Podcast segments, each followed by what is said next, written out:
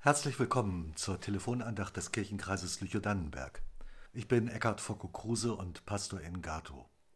Freue dich, so heißt dieser Sonntag. Freue dich mitten in dieser Passionszeit, auf Lateinisch Letare.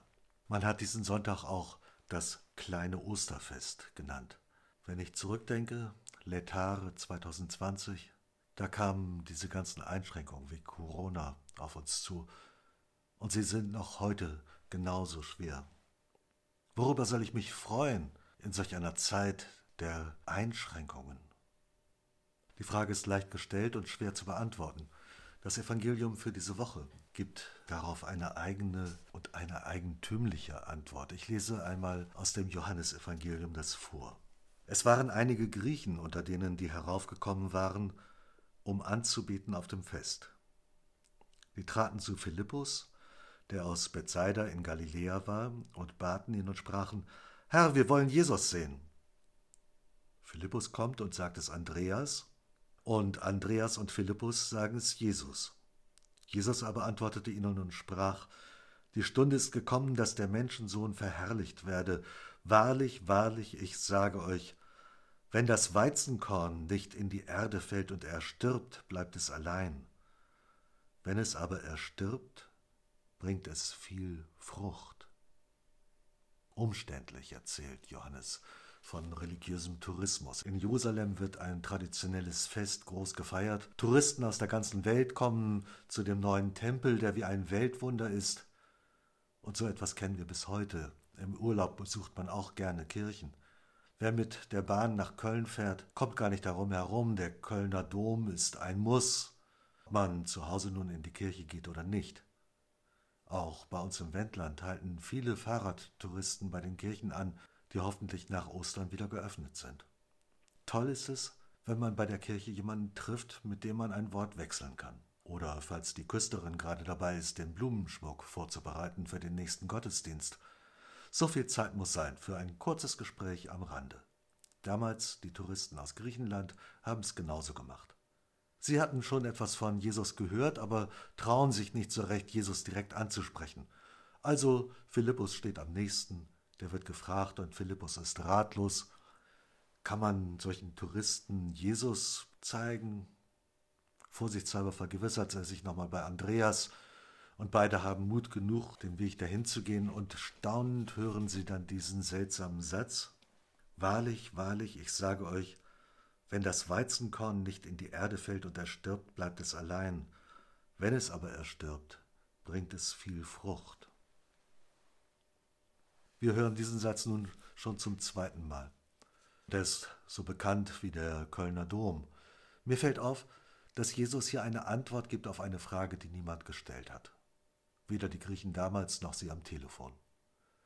Wir haben heute leider nicht die Möglichkeit, Jesus direkt anzusprechen, also müssen Sie es am Telefon mit mir heute vorlieb nehmen. Mir gefällt, dass Jesus angesichts des großartigen Tempels nicht große Worte macht über den Glauben.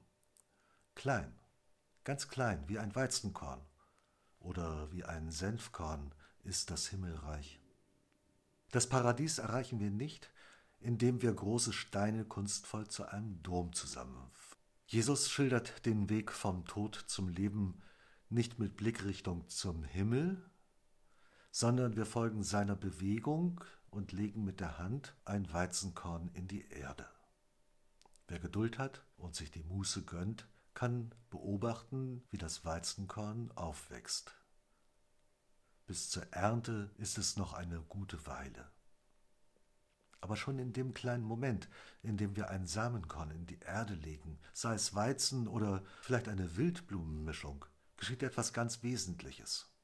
Vielleicht tun Sie das einfach mal in dieser Woche mit dem seltsamen Namen Letare.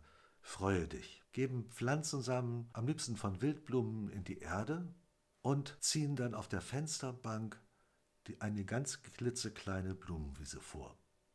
Oder Sie machen mit bei dem Klimafasten. Da gibt es ja auch ein riesengroßes Thema, nämlich den Klimaschutz und den Klimawandel. Wir verbinden mit solchen Worten katastrophale Vorstellungen, wie sich alles verändert, wie Stürme kommen, wie immer mehr Sonne da ist und wenn es regnet, regnet es auch wieder zu viel. Das sind solch große Themen, dass wir kleinen Leute nicht viel tun können gegen den Klimawandel, oder? Wer nur die ganz großen Dinge wahrnimmt, wird sagen, das hat doch alles keinen Sinn. Warum soll ich den Wasserhahn beim Duschen zudrehen? Warum soll ich in der Küche Gemüse und Obst aus der Region kochen und auf Erdbeeren und dieser Jahreszeit verzichten? Warum soll ich alte Handys abgeben, statt sie in den Müll zu werfen? Bei der evangelischen Aktion Klimafasten geht es um solch unscheinbaren kleinen Dinge, die jede und die jeder ganz leicht tun können. Klein und unscheinbar wie ein Weizenkorn, völlig unbedeutend.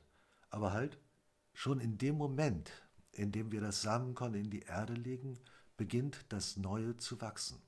Wenn viele kleine Leute an vielen kleinen Orten viele kleine Schritte tun, wird sich das Gesicht der Welt verändern, so singen es die Kinder im Kindergottesdienst. Jesus hat den griechischen Touristen keine sinnlose Antwort gegeben. Zugegeben, das Reich Gottes werden wir mit solchen kleinen Aktionen nicht erreichen, aber vielleicht ein ganz kleines Zeichen setzen für die Schönheit der Schöpfung und für die Zukunft der Schöpfung. Dafür braucht es Mutmachzeichen, nicht irgendwann, sondern schon jetzt, nicht irgendwo, sondern bei uns zu Hause. Eine Wildblumenmischung rettet nicht die Bienen. Aber stellen Sie sich mal vor, wenn alle, die diese Telefonandacht hören, ein paar Wildblumen auf der Fensterbank vorziehen. Und wenn Sie dann noch mal bei zwei Leuten anrufen, damit die das auch machen, dann werden das immer mehr.